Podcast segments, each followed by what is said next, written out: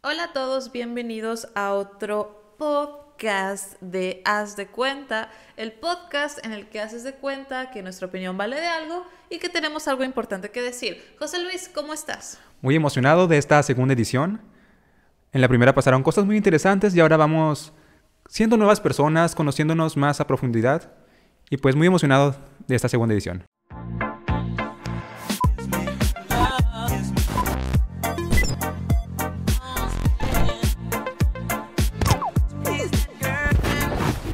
Es un día interesante hoy. Está nublado, está bonito. Es, es un día para reflexionar, para pensar y para ponerte depresivo. Sí. Para el último, más o menos, quién sabe, tal vez no estaría tan chido, pero para pensar, sí. Sí. Y un buen café y un buen libro. Un buen libro, un buen café y una buena compañía. Claro que sí. Muy bien. ¿Cuál es el tema de hoy, José Luis? El tema de hoy, Pamela. Qué bueno que lo preguntas. ¿Cuál es el tema? Es nosotros en cuarentena. Vamos a hablar de la cuarentena. Ah, nosotros de en cómo cuarentena. la pasamos, porque casi hace un año fue cuando empezó todo esto, cuando el mundo se detuvo y nuestras vidas cambiaron. ¿Tú crees que eras una persona diferente antes de la cuarentena y ahora un año después? Digo que todos cambiamos un año después, siendo el día que sea y el año que sea, pero creo que este año fue particularmente muy desafiante para obligarnos a ser diferentes. Claro, creo que la palabra que dices lo engloba bastante bien, desafiante. Sí, es desafiante. Porque estamos acostumbrados a una cosa totalmente distinta. El ser humano es un ser humano sociable por naturaleza. Así es. Entonces cuando lo encierras por bastante tiempo, ya empieza a sentirse raro. Es como, wow, toda la gente que estaba a mi lado, que me acompañaba, ya no está. Ahora, ¿qué hago? ¿Cómo me conecto con las personas? Entonces, creo que por este lado cambiamos mucho. Hace un año empezó, ¿qué día fue el, el día en que empezó la cuarentena aquí en México? Fue muy gracioso porque cuando inició la cuarentena se juntó con el puente del Benito Ah, Juárez. sí, Y todos pensaron, yay, más puente, más días libres. Era era el 21 de marzo, entonces era como, oh, genial, el puente ya es- se extendió a una semana, a dos, a tres, hasta ya va un año y todavía no regresamos. Ya va un año. puente bien largo. El mayor puente que ha habido. Sí. Ni el de Brooklyn es tan grande. No, no, ninguno, ninguno. Un año duró este puente. Eh, allá en España inició el, el 9 de febrero, 9 de marzo. Porque el 7 de marzo fue la marcha del Día de la Mujer. Y fue cuando se llenaron las calles de gente. Y dos días después dijeron que, que ya no más. Y que nos quedáramos en casa. Es curioso porque mucha gente, efectivamente, como lo dices en la facultad, em, decía, ay, qué padre, no, no hay clases, qué chido, voy a estar en casa, más tiempo para hacer la tarea que me encargaron, pero realmente nunca volvimos. Y creo que ahora lo que la gente realmente extraña es volver a clases, los estudiantes sobre todo. Sí, o sea, cuando tú eres estudiante, lo primero que piensas es, ya no quiero ir a clases, ya no quiero ir a clases. Claro, porque es lo que estás haciendo siempre. Porque es parte de tu rutina. Sí. Y siempre queremos terminar con la rutina. Pero ahora que la rutina es estar aquí tomando clases en línea, es como, wow, sí extraño lo anterior. Así es. ¿Tú qué hiciste cuando los primeros días o el primer mes de que de cuarentena? Es que, o- sea, la- los primeros días es como, ok, no puedo salir, ni siquiera puedo ir al súper, es muy claustrofóbico todo esto. Entonces, fue más tomármelo con calma. O sea, yo sí pensaba en mi cabeza, solo son dos semanas, solo son dos semanas, solo son dos semanas.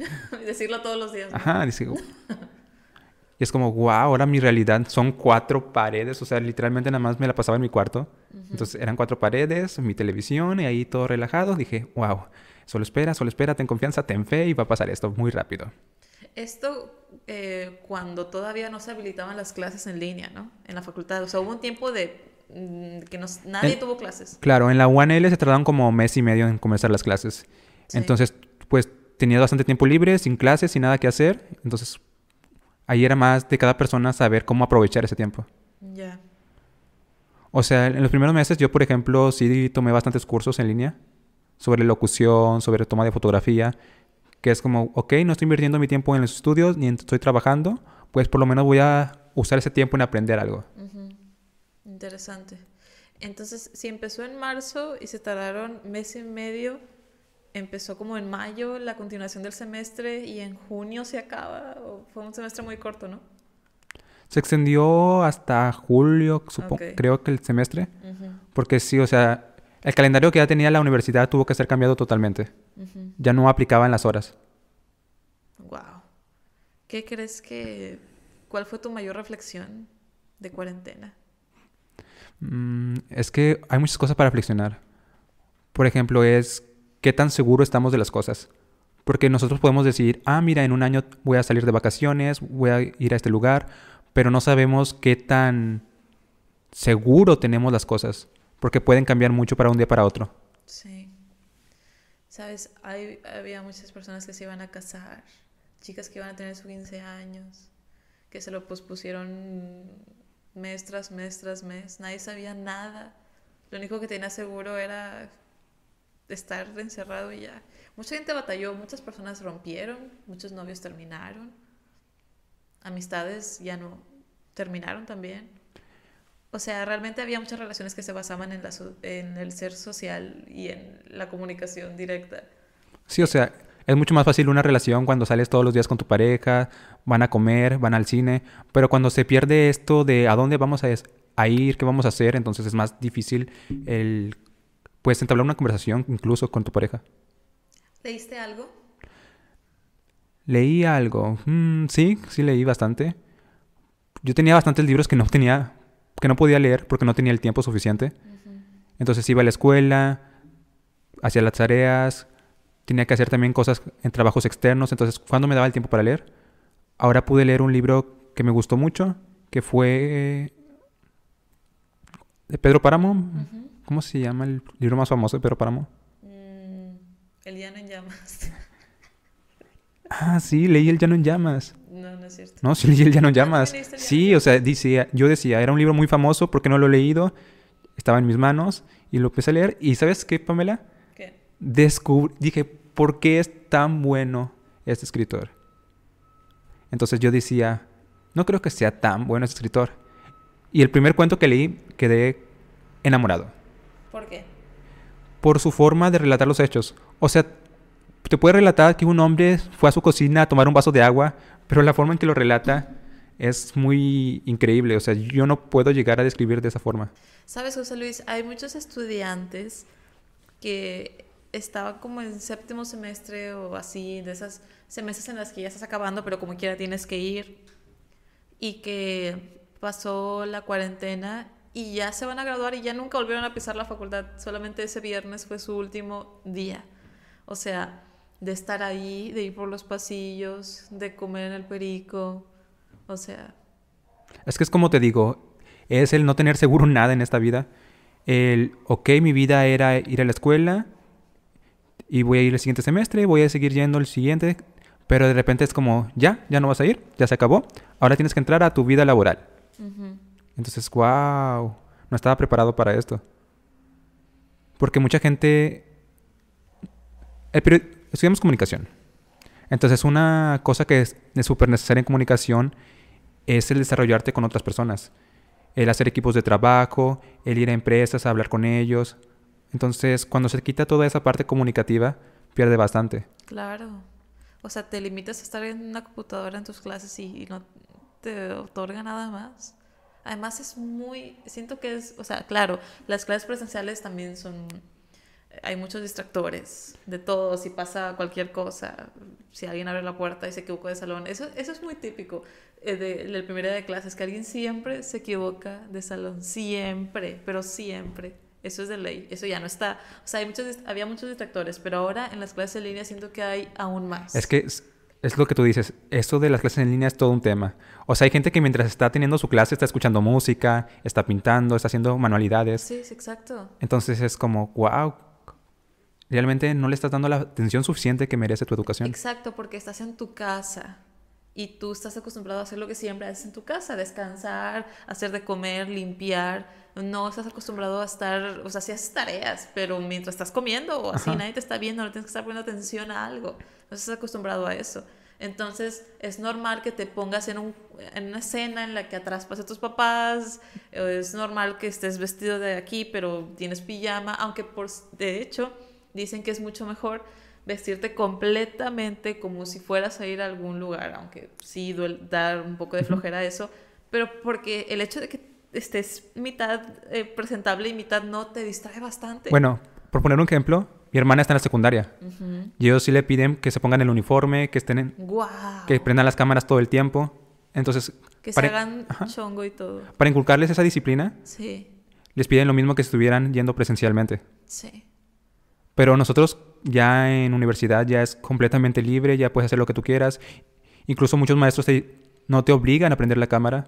Así es. Entonces tú puedes nada más dejarla de fondo la clase mientras tú ya tienes tu vida normal. Estás acostado, o sea, puedes haberte despertado un minuto antes. Y ahí estás conectado. Y dices presente y ya. Sí, o sea, la labor ya de muchos estudiantes nada más es decir presente. Ujú. Sí se escucha, profe. Muchas gracias. No hay dudas. Wow. ¿Sabes? Y también, eh, eh, bueno, hay muchas clases que no te obligan a eh, tener la cámara encendida, pero en las que sí es muy, o sea, es un factor bastante que te distrae mucho el ver la escena en donde está tu profesor. ¿Qué tiene detrás? Es como un momento, ves como que su intimidad, de que, ay, tiene una fotografía de tal cosa, ¿por qué? ¿Le gustará esto?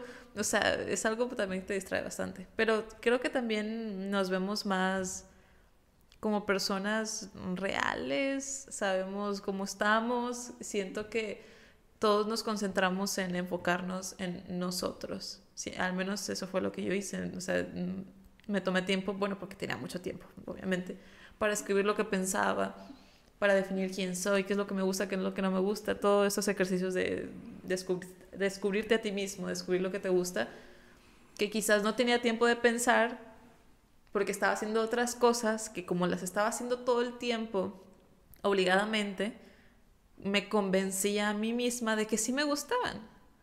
Pero luego me quitan todo y estoy sola con cuadernos, con hojas en blanco, conmigo misma, con un perro. Y tengo que empezar de nuevo a saber quién soy. Porque como que me quitan todo lo que me rodeaba y para mí eso era yo, pero ahora estoy yo nada más. Hay dos formas de ver quiénes somos y una de ellas es somos lo que la gente ve de nosotros. Eso se me hace muy feo. Bueno, aunque es verdad que hay gente que puede definirte a ti mejor que como tú te puedes llegar a definir a ti mismo, es verdad. Sí, sí, ok. Es, es que existen dos interpretaciones. ¿Somos lo que nosotros queremos reflejar o somos lo que la gente ve de nosotros? Sí. Entonces, en ese caso, si la gente me está viendo a mí de esta forma y yo digo, ah, ok, si la gente a mí me ve como el chico raro o me ve como el chico cool que de repente cuenta historias chidas, ¿realmente yo soy esa persona? Y ahora que la gente ya se fue de mi lado, ahora que yo estoy solo, entonces ya no hay quien me ayude a describirme a mí. Exacto. Yo tengo que formar mi propia descripción. Sí. Es verdad, eso es difícil. O sea, am, es complicado no deprimirte y es complicado encontrar quién eres realmente. Porque muchos dicen, bueno, ¿qué te gusta? Bueno, pues es que me gusta comer mm, una concha, o sea, me refiero a una, al pan. Pero eso no define quién soy, ¿sabes? Ajá. Es como, wow, ¿Cuál es O- tu comida favorita? ok, mi comida favorita. Mm, Si tú fueras una comida, serías tu yo- comida favorita. si yo fuera una comida, no sería mi comida favorita. Ah, exacto, eso es lo que estoy diciendo. O sea, no porque me gusta esto, soy esto. Es lo que yo, es lo que quiero llegar. Eso es a lo que quiero llegar. Gracias, José Luis. De nada. Yo sería una crepa. Una crepa. Una crepa de cajeta. Pero no sueles comer eso muy seguido. Claro que no. Exacto. Te empalaga. Ok. Si comes demasiada cajeta es como, wow, eso me hace daño. Sí. ¿Tú, eres, ¿Tú serías eso? Yo sería una crepa. O sea, que si tenemos cerca mucho tiempo, no te vuelves insoportable. Posiblemente. Ok. Pero eso es lo que tú interpretas de mí. Exacto. Entonces eres una crepa de cajeta. Sí. ¿Tú qué serías? No sé, yo sería, ok, ya sé. Yo sería unos tostitos verdes con elote. ¿Alguna descripción de eso? Me gustan mucho. Ah, tú sí serías lo que te gusta. Sí, sería lo que me gusta, sí, totalmente contradictorio lo que acabo de decir. Bueno, no sé. También te hace mucho. También, bueno, no sé.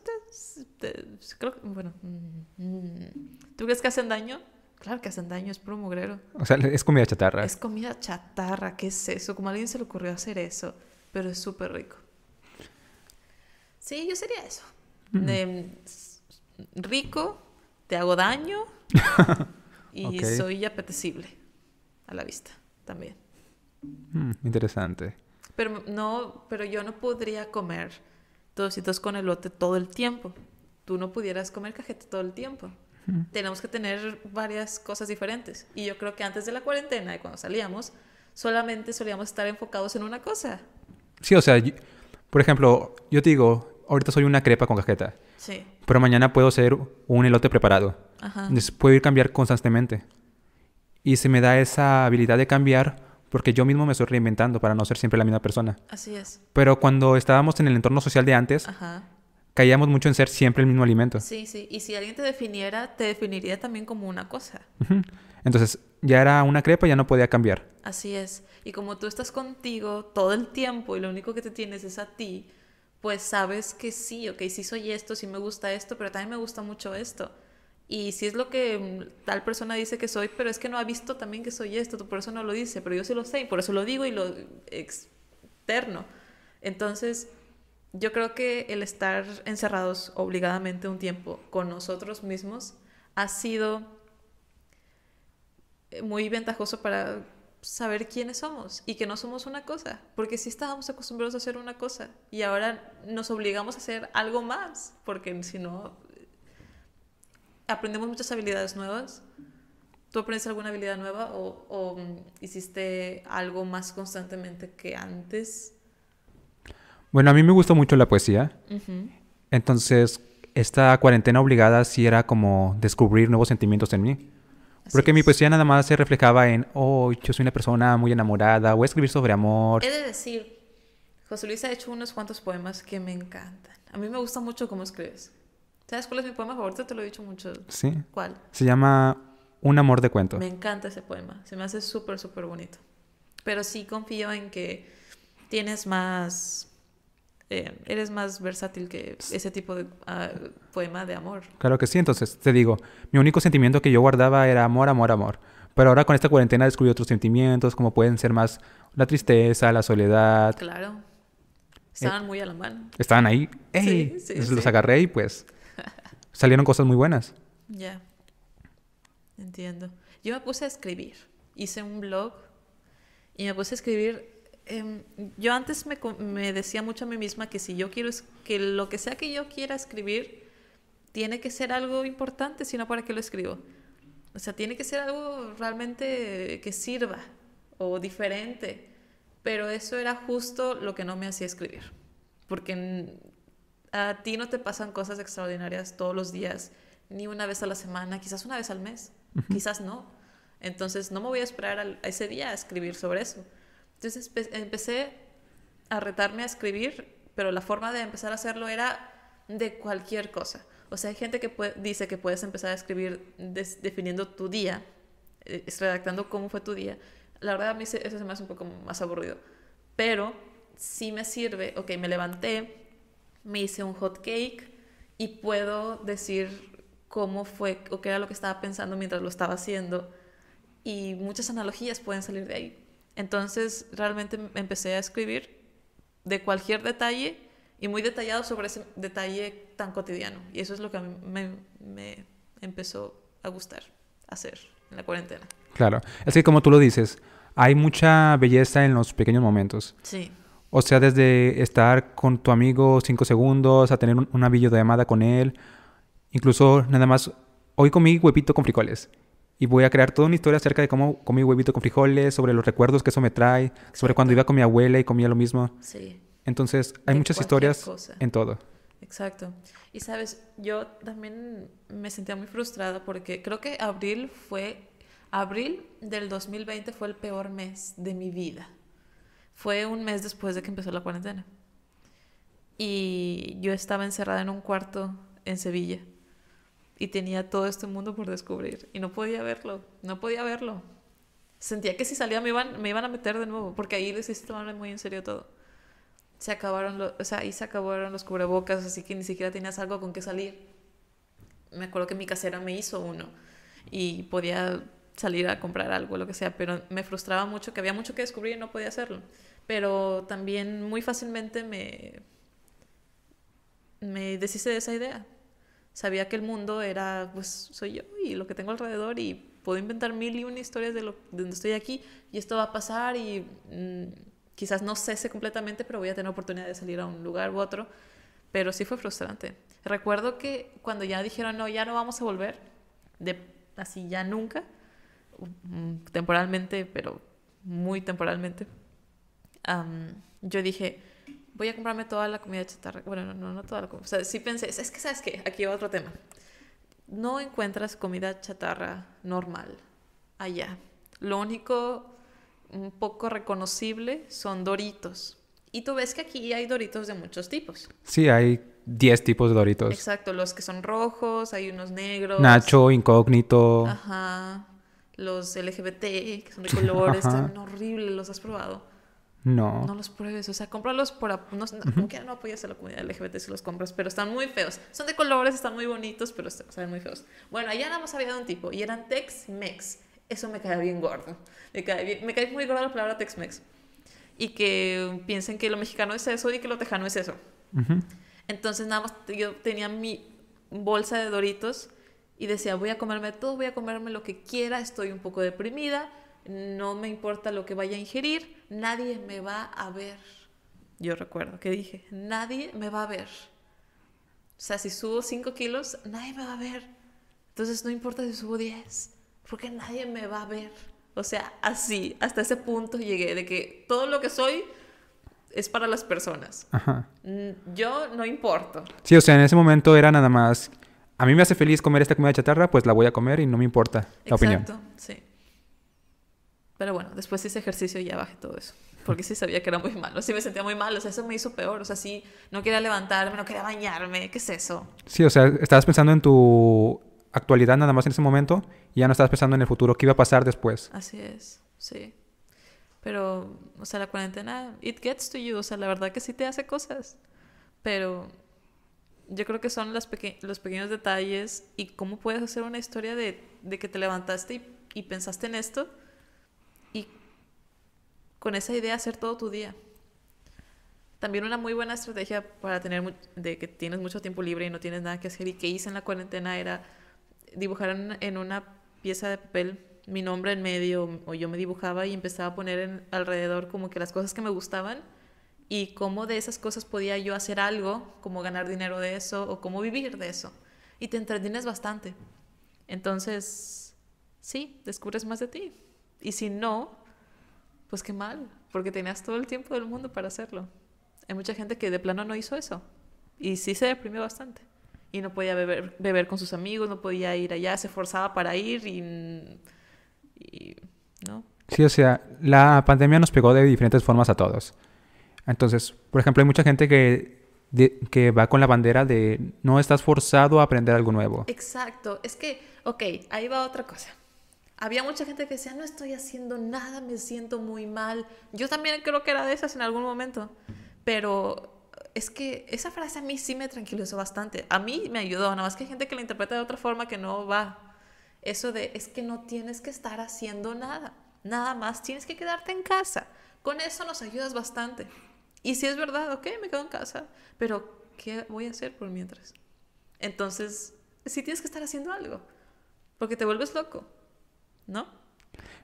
Es que vuelvo a lo mismo. El no estar haciendo nada te crea como una incertidumbre, como un sentimiento de ¿qué estoy haciendo? ¿Realmente existo en esta realidad si yo no estoy provocando ningún cambio a mi alrededor?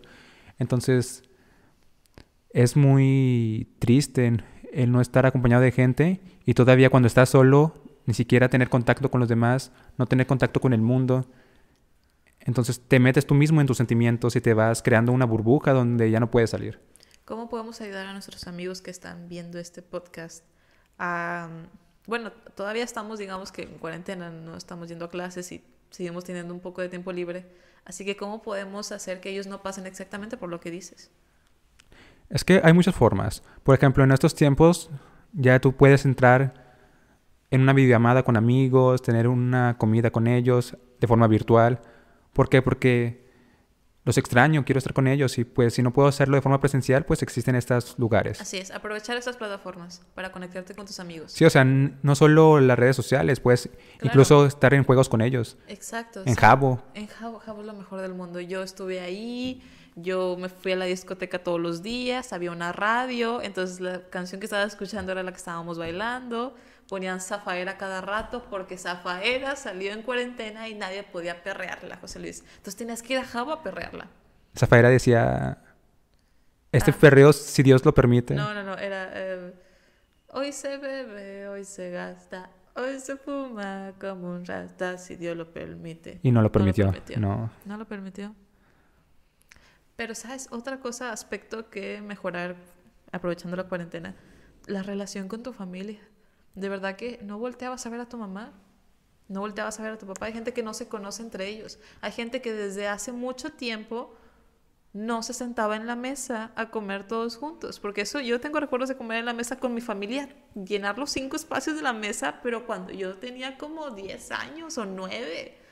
Sí, es que, o sea, en los tiempos modernos donde se necesita más el dinero que antes, donde ya todos tienen que trabajar, pues tal vez los horarios con tu familia nunca choquen. Claro. Porque ellos están trabajando, tú estás estudiando, tienen otras cosas que hacer. Entonces, pues no hay tiempo para comer en familia. Entonces, si están todos juntos, pues voltea a ver a tu papá. Oye, papá, ¿qué estás pensando? Tu papá te puede decir un chorro de cosas bien padres Ujú. que nunca te habías imaginado. No, y puedes descubrir también música de ellos, puedes ver la tele, o sea, no sé, yo tengo una novela favorita y, oh, mira, esa novela también le gusta a mi mamá, vamos a verla juntos esta vez.